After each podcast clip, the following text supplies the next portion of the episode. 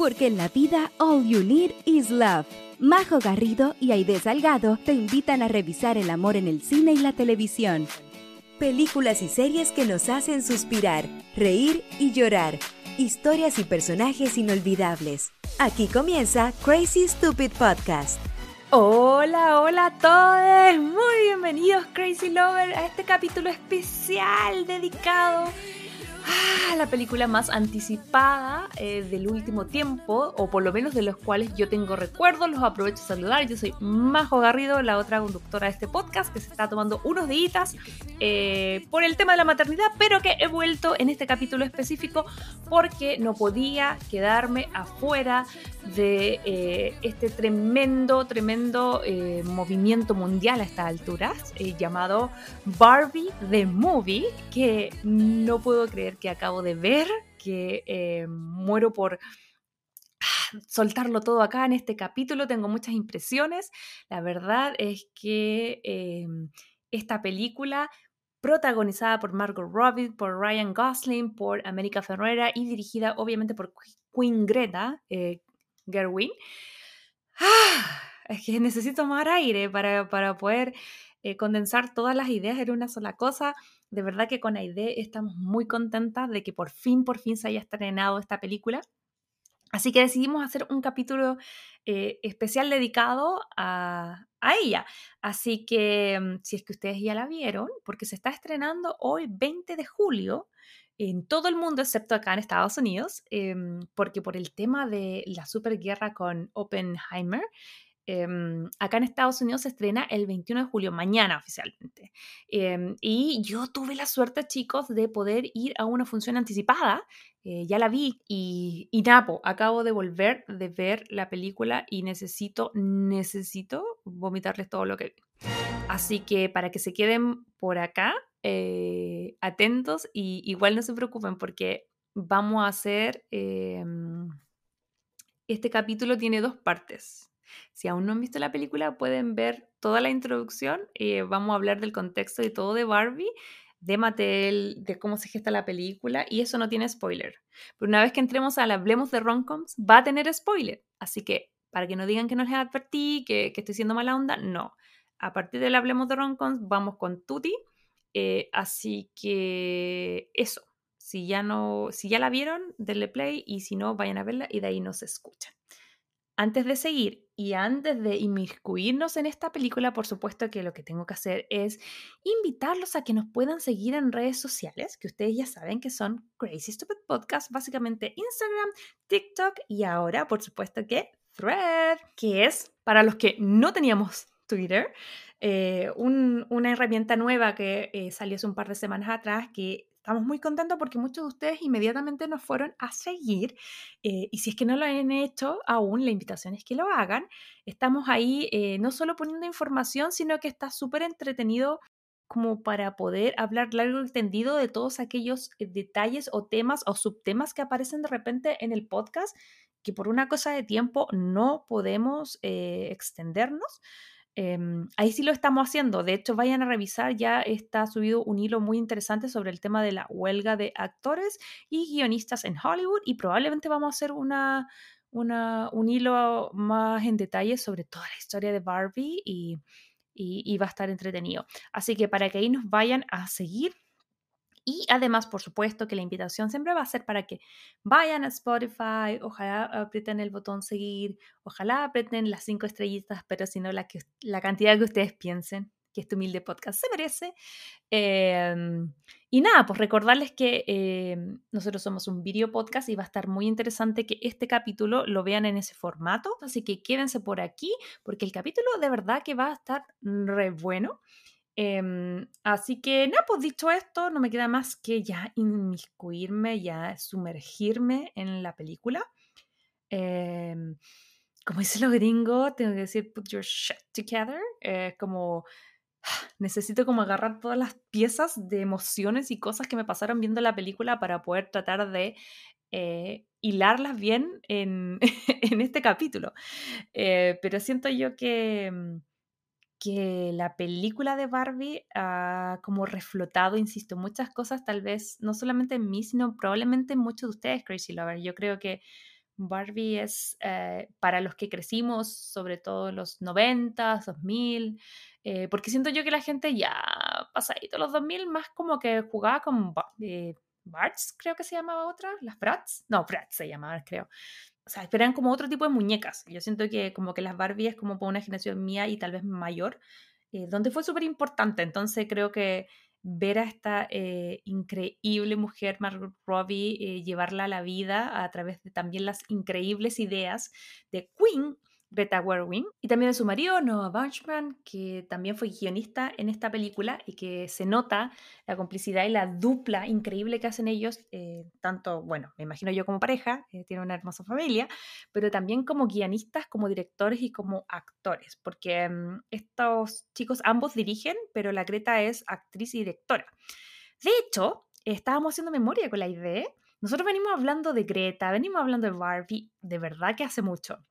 Y creo que la primera vez que la mencionamos, y lo dejamos en redes sociales, fue eh, cuando hicimos el capítulo de No Strange Attach, que es como el cuarto capítulo, puede ser, de este podcast, eh, junto a nuestra querida Mayra Moore, que le mandamos besitos. Em, y ahí estábamos hablando porque la Greta sale como actriz ahí, sale en un capítulo, o sea, y sale como en una parte muy secundaria, es como amiga de Natalie Portman, que es la protagonista. Em, pero ella, además de hacer como una carrera bastante interesante como actriz, creo que se ha destacado muchísimo como guionista y también como directora. Em, obviamente eh, fue muy alabado su trabajo debut de la dirección, que fue con Lady Bird, y luego con Mujercitas, que también a mí eh, la versión que ella hizo a mí me gustó mucho. Y a mí me interesaba de sobremanera cuando escuché que ellas dos iban a estar detrás de este proyecto, porque siento que admiro mucho el trabajo de ambas y cómo ellas eh, para ella es súper importante el tema de, como del feminismo, eh, pero lo llevan siempre em, con proyectos que tal vez uno no va de plano, no es como documental feminista, no es como la memoria de las tesis, esto es como eh, día a día en cada de las películas y en cada de las cosas que protagonizan y dirigen van poniendo temas súper interesantes, o sea, por ejemplo, en el caso de Promising Young Woman, donde vimos en esta película que, se trata de una mujer que como que intenta vengar el abuso y la posterior eh, eh, como suicidio de su amiga. Bueno, también en el caso de Mujercitas eh, con Greta, también le hizo unos cambios interesantes a una historia que es bastante antigua, pero que de verdad logró refrescarla y meterle como toda esta cosa feminista actualizada. Entonces yo dije, ya, ok, aquí hubo trabajo detrás, porque no sé si ustedes saben, creo yo que el 2014, si no me equivoco, fue la primera vez que se habla eh, de la película que está el proyecto, que está en carpeta, que ya está en Hollywood. Y fue primero Jenny Binks, guionista de Sex and the City, quien se iba a encargar de la película. Em, pero después algo pasó ahí que se cayó. Después entró Amy Schumer. Ahí fue cuando yo me enteré de esta película. Y em, que iba a ser como protagonizada por Amy Schumer, pero iba a ser dirigida por Diablo Cody.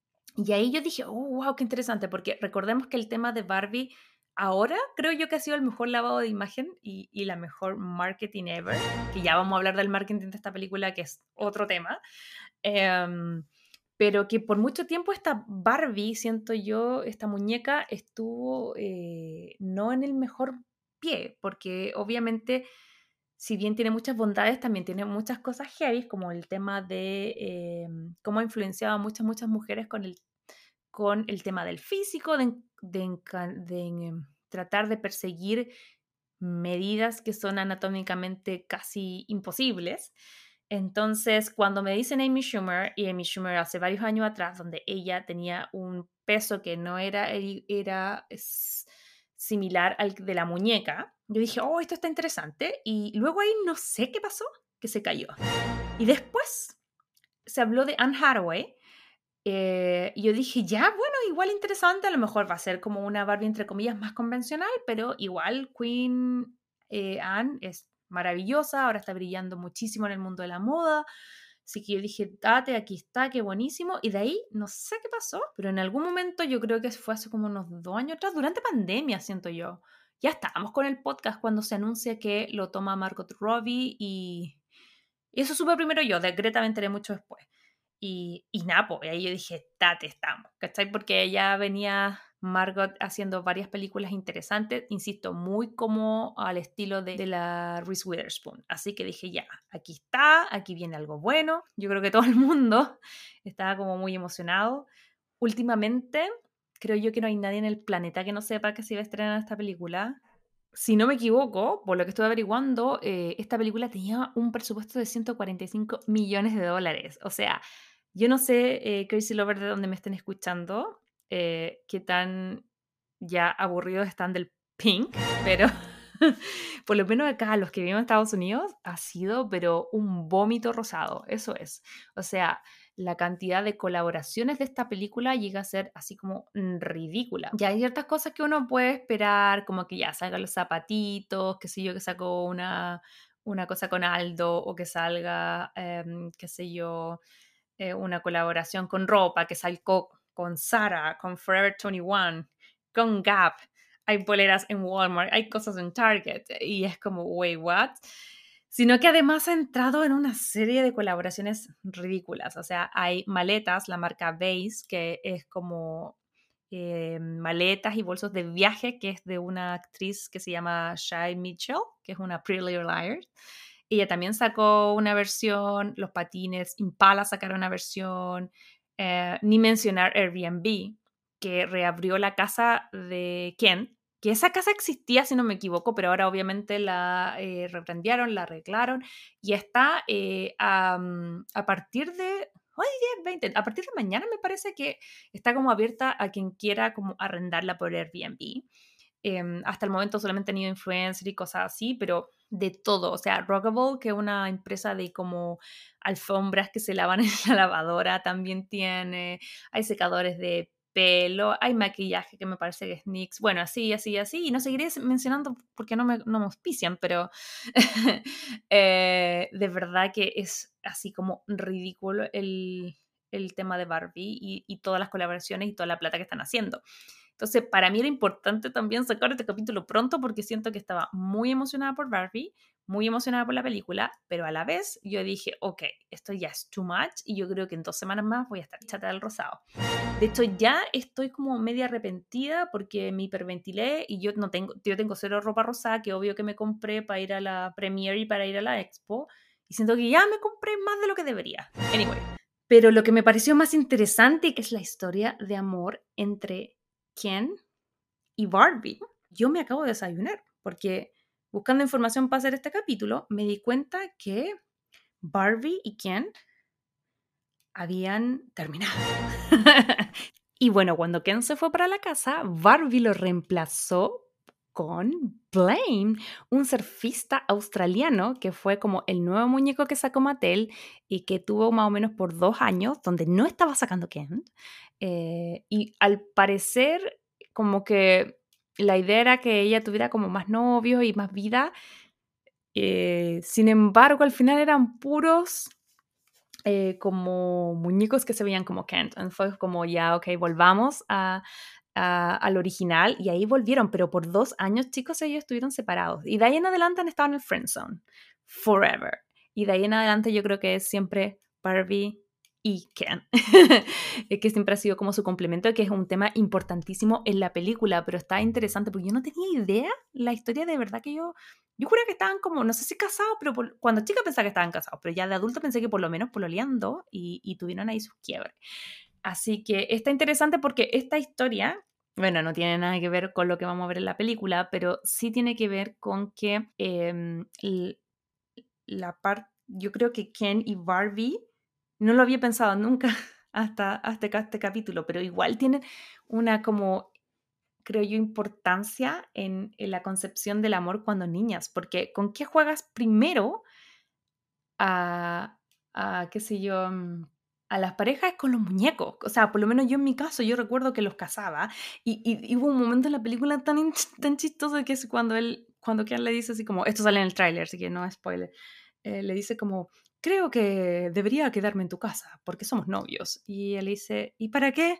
Y él dice, no sé, no estoy seguro.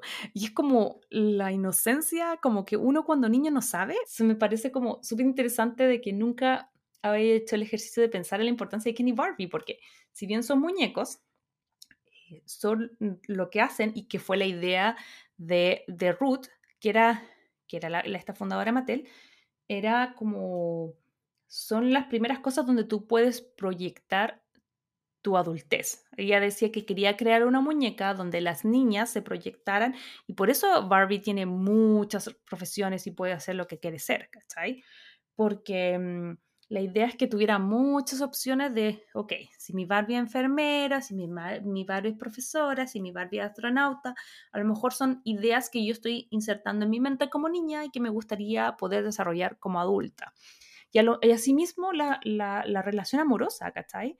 Entonces yo siento que más de alguna niñita hizo jugar o le puso a su Ken el nombre del niñito que le gustaba, o lo hizo que se casaran o que pololearan, eh, o que fuera el papá de las otras Barbies, ¿cachai? Como que siento que, que está muy interesante el tema y que jamás sin esta película me hubiera podido analizarlo. Pero en fin, yo creo que ya es momento de entrar en Hablemos de Romcoms y de poder eh, contar y hablar en detalle en general de lo que me pareció la película y también de la relación de Barbie Ken. Así que esto es...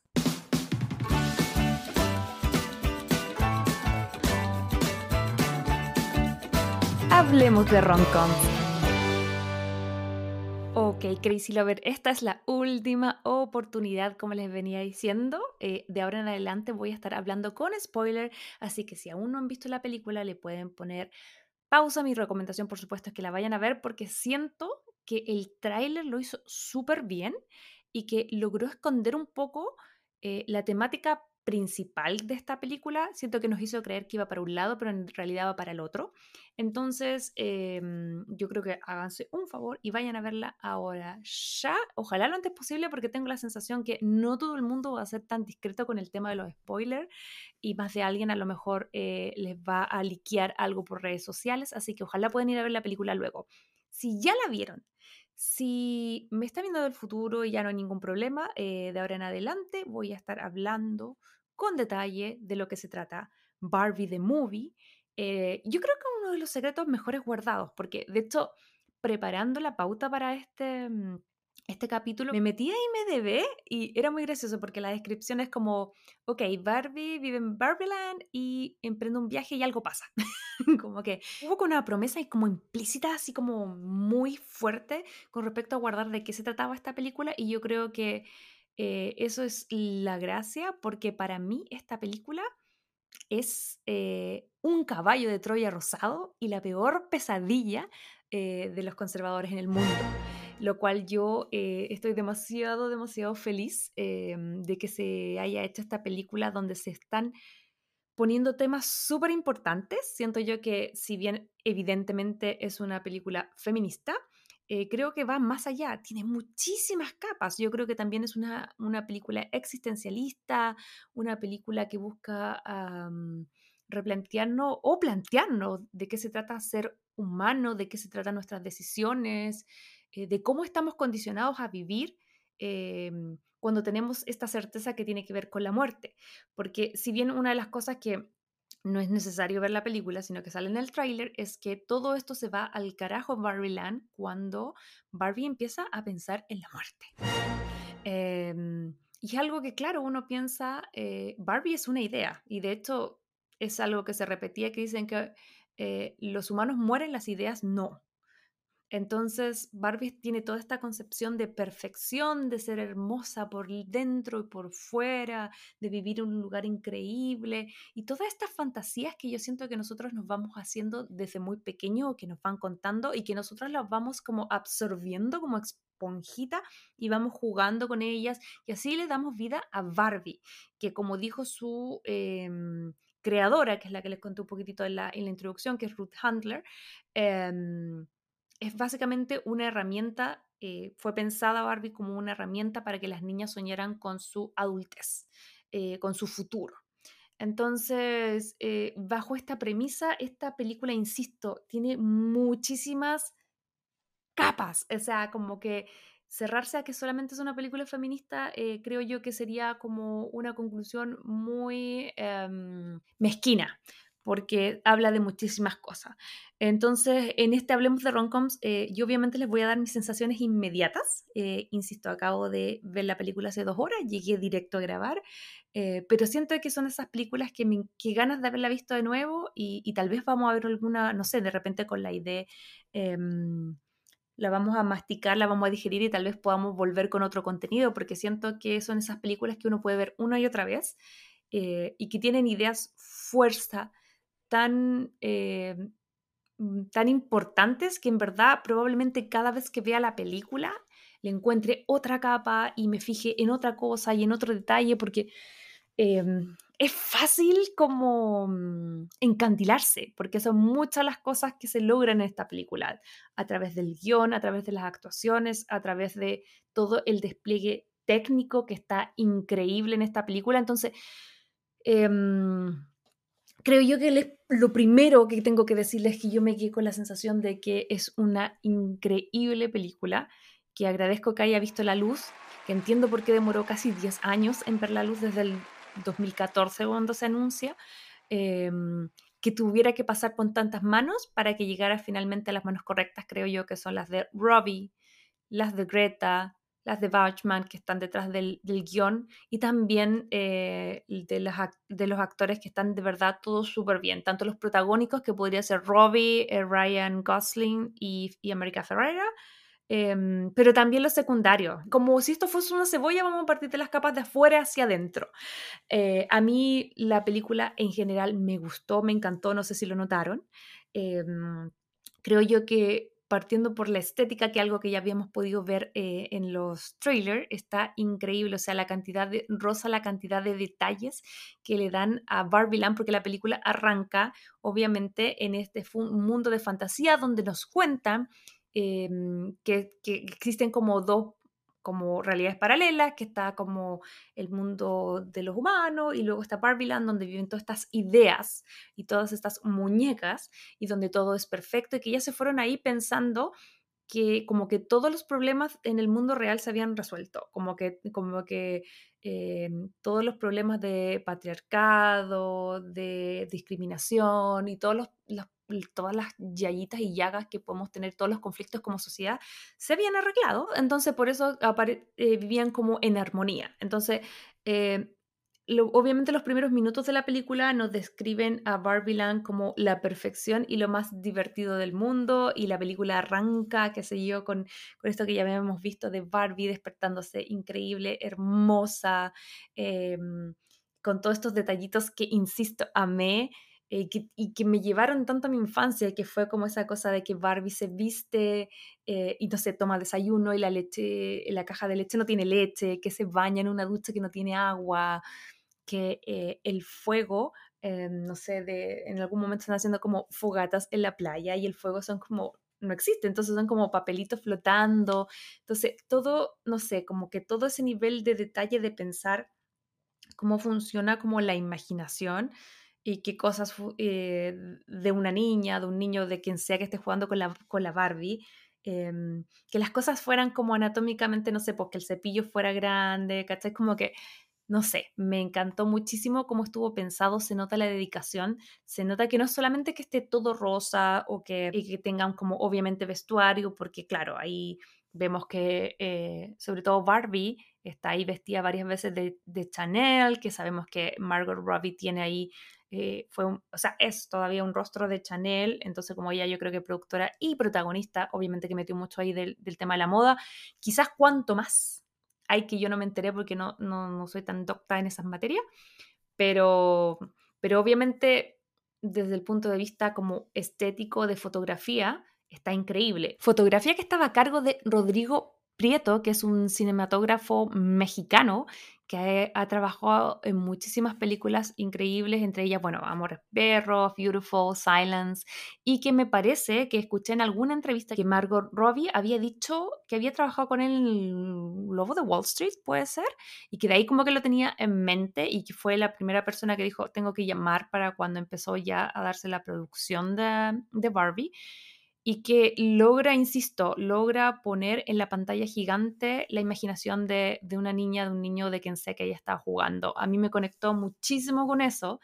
em, los niveles de rosa que, que supimos por ahí, que no es que se haya acabado el rosado en el mundo, pero con la empresa que ellos estaban trabajando de pintura, de verdad que les agotaron como todo su stock. Y de hecho, Greta ha dicho que la cantidad de reuniones que tuvo sobre niveles de rosado, ponte tú, de cuántos rosados podían haber en la baleta, eh, eh, fue así como fueron días. Em, y nada, todo ese amor creo que se, se nota en la pantalla. Y, siento que la película parte así como, como muy jocosa, muy, muy como candy a los ojos, a los oídos, porque también eh, en esta era como de que Barbie despierta y tiene como su día perfecto, entonces están todas las imágenes que nosotros hemos visto como mm, del tráiler teniendo esta fiesta disco con la canción eh, de Dualipa, entonces está todo así como, como súper bacán, ¿cachai? Eh, también siento que, que tiene mucha como chiste. Eh, que definitivamente hay que decir, esta película no, o sea, no es, creo yo, pensada para niños, no porque tenga cosas subidas de tono ni nada, eh, al contrario, sino que porque siento que como que es tan existencialista que yo creo que para un niño eh, como que no alcanzaría a llegar a las capas, ¿cachai? Como que tienes que ser, siento yo, como haber vivido un poco más para poder Em, identificarte como con los desafíos y las temáticas que tienen los personajes. Y que por eso yo siento que no es una película para niños, sino que definitivamente una película millennial. O sea, siento yo que, es una película que está pensada para entrar en el corazoncito de aquellas que jugamos con Barbies en los 90, en los 2000, en los 80 y bueno, de ahí para atrás, qué sé yo. Em, y también está pensada para encantar a un público más joven, porque yo creo que la gente, no sé, un par de años o décadas más joven que yo, a lo mejor no estaba tan como envuelta en el mundo de las Barbie, luego salieron las Bratz y un montón de otras muñecas que le habían quitado como protagonismo y que yo siento que, mm, que a lo mejor con esta película ya están volviendo y como que eso a mí me gusta. Em, eso se refleja en la película. Yo debo admitir que que me encantó que me, me encantó que me engañaran en el sentido de, de, que yo pensé y me imaginaba que la película iba por cualquier otro lado.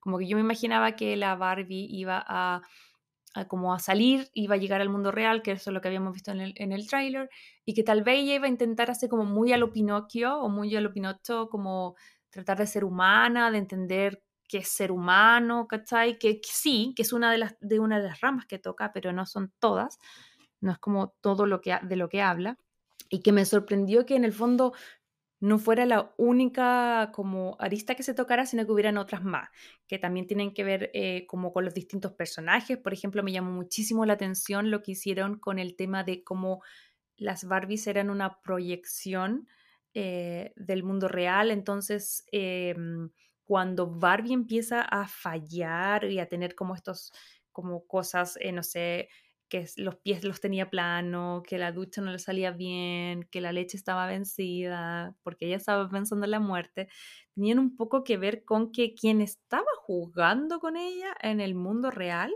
eh, básicamente a lo mejor estaba proyectando como ansiedad, tristeza y cosas así, ¿cachai? Amé cómo conectaron el, el tema de los dos mundos y como la perfección de Barbie como idea también em, podía romperse cuando nosotros, quienes estamos como jugando o proyectando esa idea, eh, también tenemos como otras concepciones.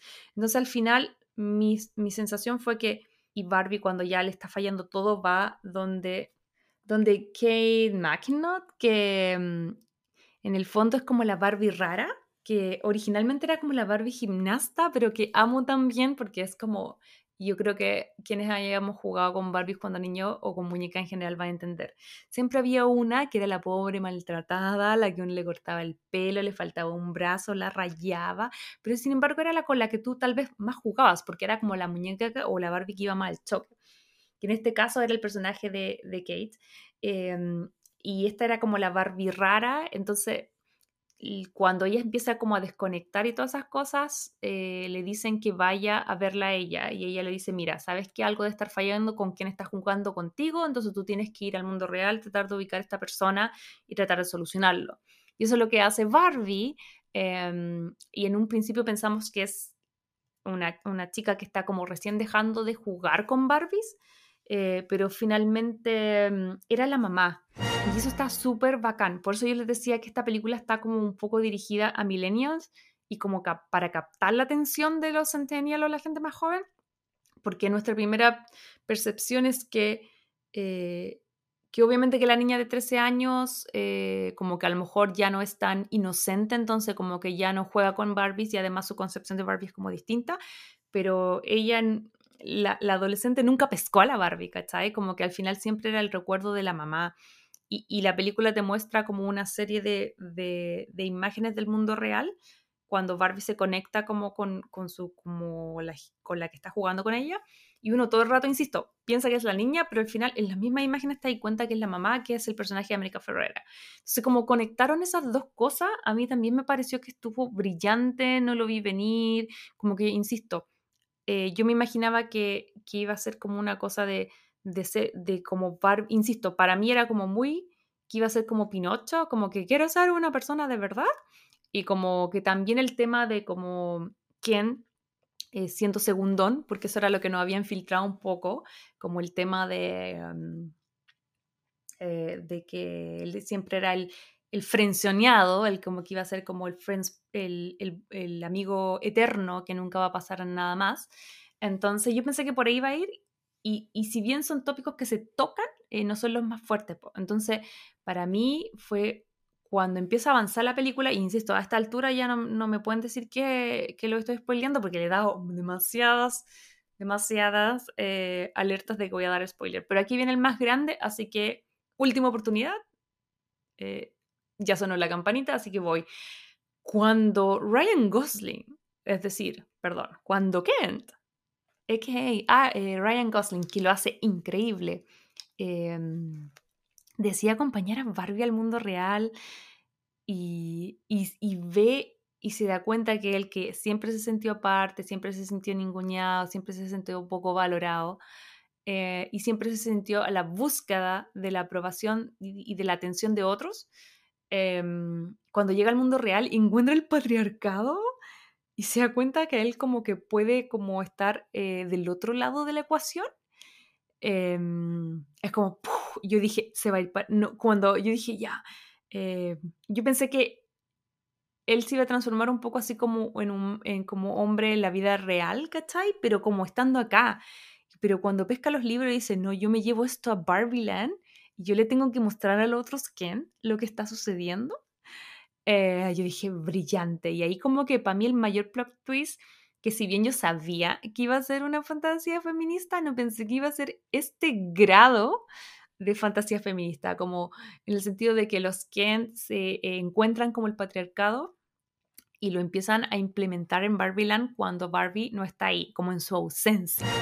Y como que todo se va transformando y en un principio que habíamos visto todas estas eh, Barbie superachievers como, como con cargos súper importantes, la presidenta, eh, la científica, la diplomática, de repente, ¡pum!, todas habían sido como reducidas a objetos, a, como ser cheerleaders para los, em, para los Ken, a estar al servicio de Ken, la habían hecho como una especie de, de lavado de cerebro para bajarse los intereses y estar como al servicio de él. Y todo como que Barbie Land se había transformado en Kentland.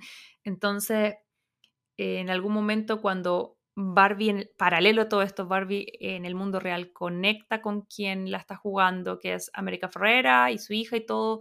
Es ahí cuando Barbie regresa a Barbie Land eh, pensando que, ok, la hice en contra de la persona que estaba como haciendo que yo fallara, la voy a llevar a Barbie Land donde está todo perfecto y cuando ella regresa se encuentra con todo este mundo eh, que había cambiado y que está como básicamente como lo que tenemos que vivir o que hemos vivido las mujeres a diario desde que nacimos. Em, y es como se encuentra de sopetón con el patriarcado. Y yo ahí yo dije, esto es brillante. Es como, creo yo que es como una de las películas tal vez más al choque dentro del feminismo, pero, pero insisto, por eso digo que es un caballo de Troya rosado. Y es como demasiado interesante como lo que están haciendo y por eso digo que es la peor pesadilla de, aquellos que no son tan como llevados a, las ideas un poco más progresistas, porque em, ¿qué más normalizado y qué más como em, inofensivo, entre comillas, que Barbie? O sea, si yo te digo, yo voy a llevar a mi hija a ver Barbie, yo creo que nadie se piensa que va a tocar estos temas tan existencialistas y tan profundos. Entonces, como que siento que es maravilloso porque Barbie la excusa para hablar de cosas súper importantes, ¿sabes? Como quiénes somos, qué queremos, em, del feminismo, de un montón de otras cosas. hay críticas al capitalismo, al consumismo, ¿cachai? Estando acá en Estados Unidos es demasiado como eh, interesante. Yo estoy, bueno, en realidad en todo el mundo, yo les hablo acá porque es mi experiencia nomás, pero em, como que te revienta la cabeza el cómo hablan y critican el, el, capitalismo y el materialismo y el vender y todas esas cosas, que es el espíritu de la película, pero a la vez, Mattel, que es el dueño de la idea de Barbie, está haciendo una millonada, lo que yo les nombraba al principio en la introducción, como la cantidad de... Eh, como colaboraciones que está haciendo, entonces al final es como te vuela la cabeza porque incluso la película está haciendo una crítica a todo lo que está pasando con, la, con el merchandising de la película y como con la promoción de la película, ¿cachai? Entonces es como Inception. anyway, eh, volviendo al tema de la película, eh, me encantó como, como, como trataron esto. Para mí, eh, fue como un súper buen plot twist, porque obviamente a través de los trailers uno que pensaba que el villano era Will Ferrell, que es el CEO de Mattel.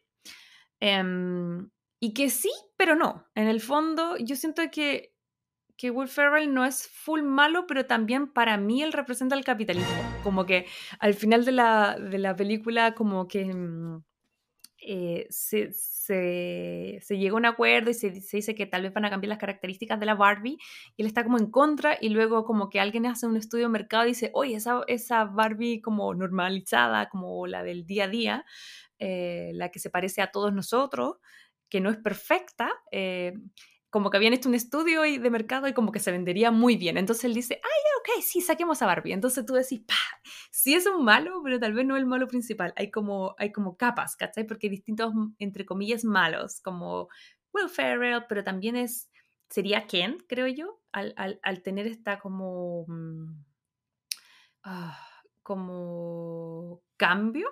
Sin embargo, yo, insisto, yo estoy haciendo este podcast con muy poco masticar. Probablemente quiera hacer otro ya en dos semanas más cuando ya la haya seguido pensando, porque voy a seguir pensando en esta película mucho tiempo. Siento yo que el malo a largo plazo tampoco es, es, es Ken, sino que el patriarcado en sí mismo, porque al final en algún momento Ken dice, sí, yo me traje el patriarcado y cuando me di cuenta que no era sobre, todo sobre caballos, ya no me pareció tan interesante. Entonces era como como una llamada, no sé, como que siento que él estaba tratando de llamar la atención, como que no era un, tema de supremacía de Kent, sino que de, de, como a través de la rabia que le había provocado eh, esta sensación de ser como siempre frenzoneado, como siempre un complemento, como siempre estar em, como que su fin se, eh, era complementar a la Barbie. Entonces yo creo que él también tenía una crisis existencial. Como que no es que fuese víctima del patriarcado porque él lo estaba usando, pero siento yo que era un caldo cultivo, ¿cachai? Como y una presa fácil de lo que encuentra y, se va para el lado como oscuro de la fuerza, siento yo. Entonces al final, ¿qué estamos hablando acá? Que, que también como que ya, estaría el malo el patriarcado, estaría el malo el capitalismo, pero también em, siento yo que, que al final Kent estaba como, y lo quiero defender porque de verdad me encantó y amé lo que hizo Ryan, pero mi sensación fue como que él era como en la búsqueda de su identidad, eh, como que eh, cayó presa fácil de, de, de, esta, de esta como solución, ¿cachai? Y creo que eso si lo extrapolamos, y lo llevamos a la realidad, no solo de Estados Unidos, no solo de Chile, del mundo en general eh, está más latente que nunca, porque creo yo que va más allá de que del patriarcado o no, de los colores políticos o no. Creo que ahora el tema de, de las fake news y de la agresividad y de un montón de cosas que uno puede estar como, como, em, como siendo presa fácil, siento yo. eh, a través de, de, que uno a lo mejor no está emocionalmente en un buen momento, entonces uno puede como caer en ciertos discursos de odio para el lado que sea, eh, ya sea por color, raza, religión, género, etc. Entonces, como que siento que también ahí va un mensaje, entonces al final quien no era como que era súper malo, sino que fue como una herramienta que él encontró eh, eh, y, que, y que cayó en esto porque venía de, de años y de todo, quizás toda su vida de sentirse como ninguneado, sentirse aparte eh, y también como de no saber quién era él mismo por él sí solo, quién era quién. De hecho, cuando tiene ese diálogo que sale en el tráiler, que es como, es que siempre es Barbie y quién. Es como, ¿y quién? Yo, ¿Quién soy yo? ¿cachai? Como, ah, ¿quién soy yo? ¿Quién? Em, pero, pero está interesante también cómo, cómo, avanza y finalmente él se da cuenta que, que, mm, que, no todo en la vida es como encontrar la atención de la Barbie y que eso lo, lo linkeamos un poco al tema de, de nuestro capítulo y también el tema en general del podcast, que es como nosotros hablamos de amor romántico, de amor romántico en series, en películas, y yo creo que esta película en general el mensaje es maravilloso y, no es, es una película romántica, pero no es una película romántica, porque al final como que en la capa de afuera te la venden como el eterno enamorado y que quien quiere buscar la atención de Barbie, pero al final, insisto, ambos están en viajes personales eh, para encontrarse a ellos mismos y saber quién son y, y, amo cómo terminan, amo que quedan como amigos, que Barbie Barbie, porque al final la sensación que nos da es que Barbie siempre dice que no y como que, como que quién es el que está enamorado de Barbie, pero Barbie en realidad es como un amigo nomás. Em, y, y me gusta cómo termina, me gusta que Ken eh, logre encontrar como, como la felicidad en, en, descubrirse quién es él mismo, quién es Ken, eh, y que Barbie se va al mundo real porque viene una escena hermosa que ya les, quiero hablar aparte, que es el tema de cuando aparece la creadora, Ruth Handler. Em, pero, pero ella termina como yéndose al mundo real y llega a KLA, que ese otro tema. Voy a ver si en redes sociales les comparto, porque yo vivo súper cerca de Mattel. Em, y, y, ahora quiero ir a sacar fotos y me imagino que está Will Ferrell, anyway, but cuando ella llega acá y de vuelta muestra en Santa Mónica y, y el final de Barbie es que va al ginecólogo, es como, wait, what? O sea, ¿Qué más? Bacán porque fue como, uno, hay muchos chistes de que ellos no tienen genitales, dos, eh, que son tipo de cosas que como niña tú no estás como pensando, así como sueñas con ser eh, cosas en el futuro, pero no sueñas con hacerte los paps, con hacerte las mamografías, como con ese tipo de cosas. Em, y entonces está, me gustó, está, está clever y siento que que solo estamos hablando de los principales, ni siquiera hemos hablado de los cambios que aparecen aquí, que también son que son súper bacanes. Obviamente Dualipa está, me gustó. Yo creo que yo decía, pucha, obvio que Dualipa va a salir un segundo, sabía que era la sirena y sí sale un segundo, pero en verdad sale varias veces un segundo, entonces nos, yo pensé que iba a salir menos. Eh, y, creo que a mí me, me, llamó la atención más como otros cameos que yo pensé que iban a ser como, como más largos en la película, como el caso de nuestra querida Penelope Featherton, que es la Nicola Coughlan, em, que es la Barbie diplomática, que tiene como de verdad 30 segundos o tal vez un minuto con suerte en la película.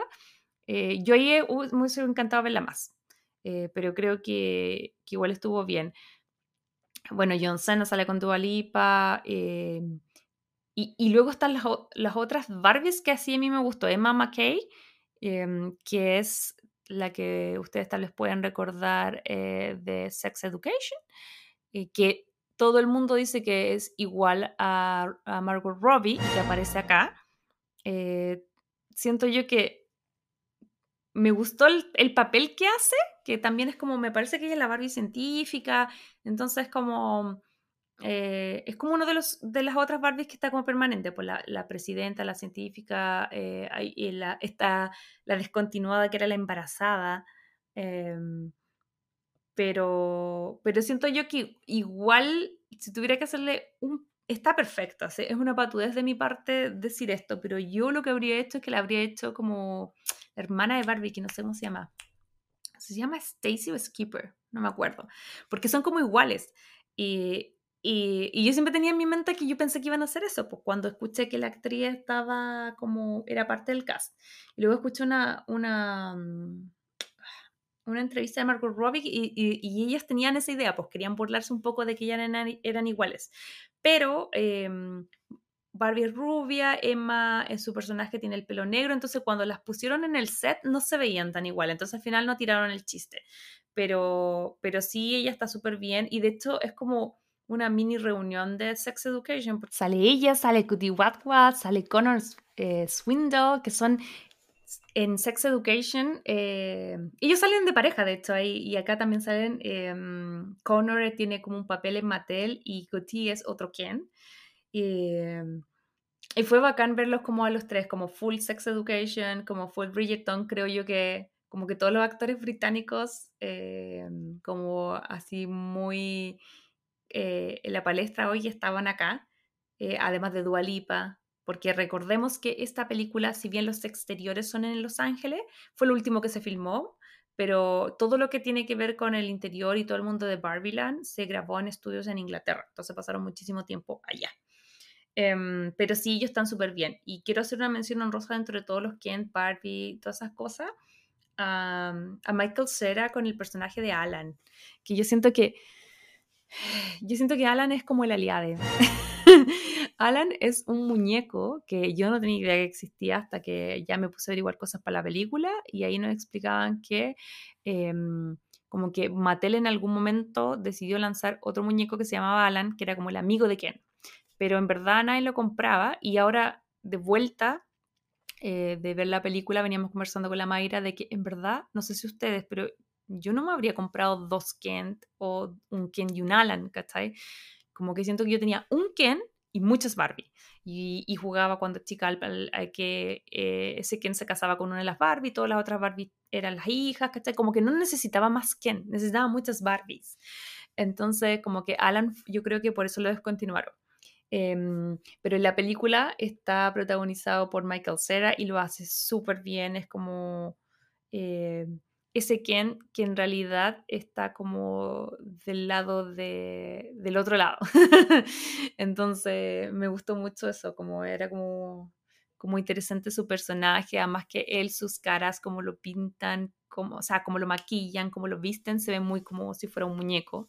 Entonces está súper interesante y como que ya en el clímax aparece el tema de, la creadora que es Ruth Handler, que ojo, que ella aparece como personaje interpretado por la actriz Rhea Perlman, eh, porque ya la, verdadera Ruth falleció, me parece que falleció como en el 2000 algo, a ver, que lo googleo, 2002, hace rato ya.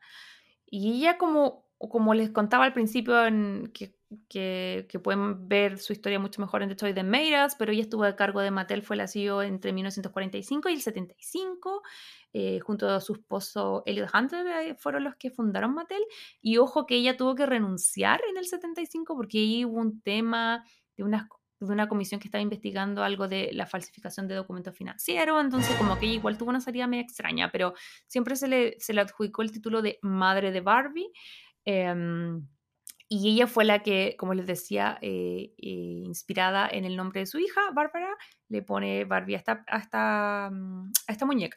Entonces, como que ella tiene una escena, tiene dos escenas eh, dentro de la película, súper interesante, que es como cuando Barbie llega al mundo real y llega a las oficinas de Mattel. Em, y se da cuenta que son puros hombres y ahí alguien le dice, no, alguna vez tuvimos una mujer.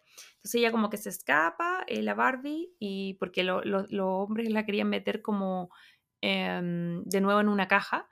Em, que también eso es súper simbólico, como que todo es simbólico, de verdad necesitamos muchos capítulos eh, para analizar esta película, pero como que ella le iban a poner en esta cajita y quienes hemos jugado con Barbie, a mí me dio el tiro como una sensación de satisfacción de como cuando tú compras una Barbie y empezabais como a abrir estos como alambrecitos con los que venían amarrados a, la caja de cartón, em, que son los mismos que tiene como el pan de molde, ponte tú, y yo me acuerdo sacarlos de a poquito, ir sacando la Barbie. Entonces, para mí eso era como una liberación, pero en la película lo ponen como que fuera casi una atadura, porque ella se va a poner en la caja y como que le van a poner eso y, queda como amarrada. Entonces yo creo que ella como que ah, se suelta y, sale corriendo y, y eso que va arrancando por Mattel, em, eh, ¿cómo se llama? Se encuentra con Ruth.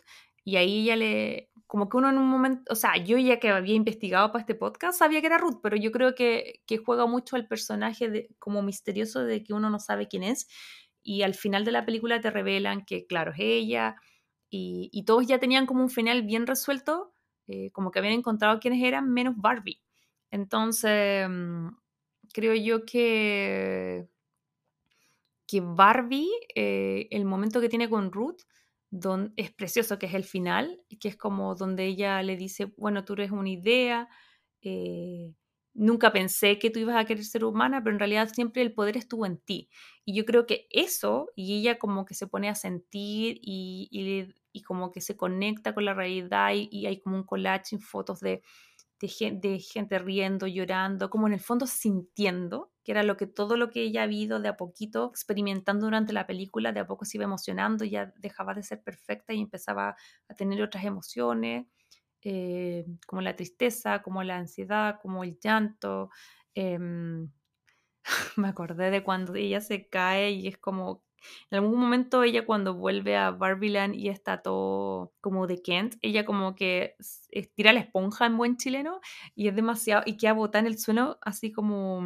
Y es maravilloso como la expresión de muñeca, como que queda da vuelta para abajo y es como, en verdad todos esos detalles están increíbles, pero en fin, la cosa es que esta escena final que ellas tienen es maravillosa, porque siento yo que al final le dice, yo nunca pensé que, que, que este era el camino que ibas a elegir, pero en realidad tú siempre tú siempre pudiste como transformarte como eh, en, en, la persona y no, y no solamente en la idea. Entonces también abre como otra caja Pandora que yo siento que está muy presente acá, que tiene que ver con que en el mundo de Barbieland seguían todo lo que Mattel decía, porque eran como los creadores. Entonces también siento que un coletazo así, ¡pa! como hasta la iglesia, como hasta las religiones, porque es como, eh, no tienes que creer todo, no, no porque a lo mejor eh, te hayan como creado y hay un discurso, uno tiene que seguir ciegamente a esa persona. Al final uno puede tomar algunas cosas de ahí, pero, pero finalmente tú tienes el derecho de vivir la vida como se te plazca. Y nada, creo yo que como que el final es perfecto. A todo esto, obviamente ellos eh, se salvan. Ah, es que, ay, ya, me falta comentar a América Ferrera y con esto, sí, con esto cierro. América Ferrera es como la representante de la humanidad eh, y ella tiene un discurso increíble. Eh, donde básicamente habla de todo lo complejo que es ser una mujer, eh, porque como que Barbie es la idea de una mujer, no es una mujer.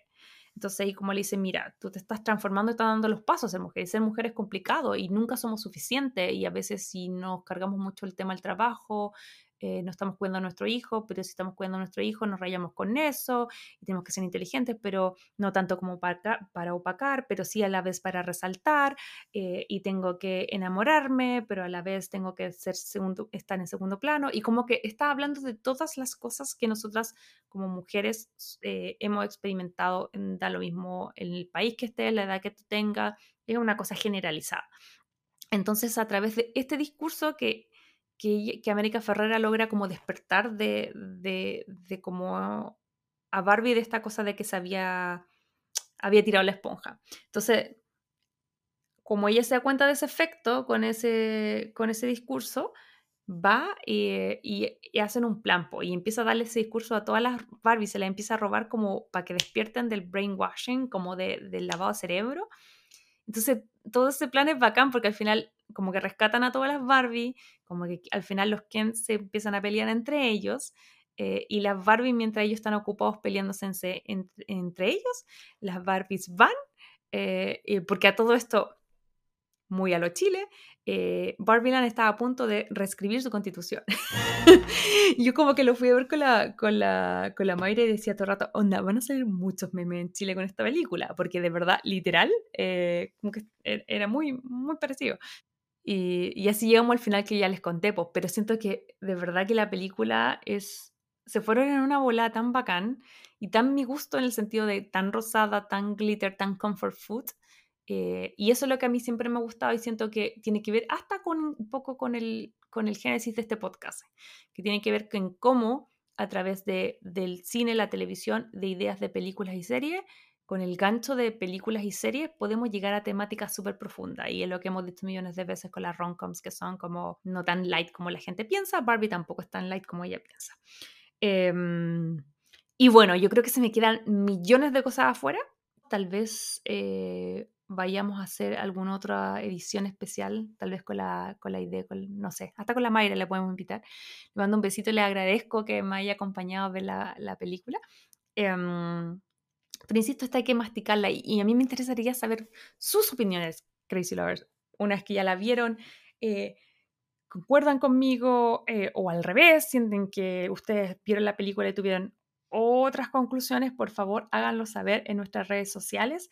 Eh, si tuviéramos que seguir em, como más estricto la, la, estructura de este podcast, yo creo que me toca ponerle los corazones y por supuesto que le voy a poner cinco corazones a esta tremenda película. Em, no puedo cerrar sin hablar de Creta. Creo que todas las maravillas que yo les acabo de contar tienen que ver con, con la escritura, con la historia, con el guion.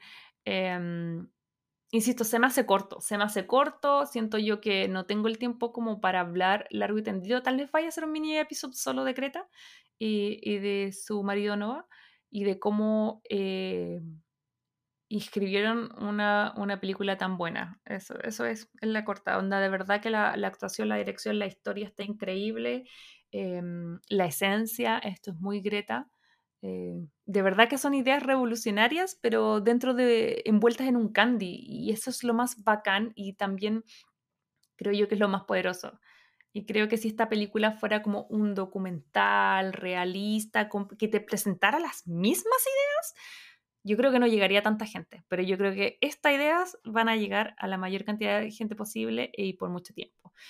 Ojo que también me yo tenía un, estaba como urgida por hacer este, este capítulo pronto, porque siento yo que eh, van a empezar a salir detractores, porque yo soy, o sea, yo amé la película porque siento que me conecto muchísimo con todas estas ideas, pero yo creo que hay gente que le va a remover el piso, creo que ya lo estamos viendo un poco en redes sociales, hay gente que tal vez le va a molestar, eh, y que no va a estar tan de acuerdo. Así que yo creo que va a estar interesante y que vamos a seguir hablando de esta película por mucho tiempo. Solo decir que Ryan Gosling está increíble, Margot está increíble, como que siento que, eh, insisto, yo creo que tiene que haber parte 2, porque siento que no, lo, no, no logré detallar todas las cosas bacanes y todos los achievements que hace Ryan, porque está increíble, está en su punto en lo físico, en lo cómico, en lo actoral.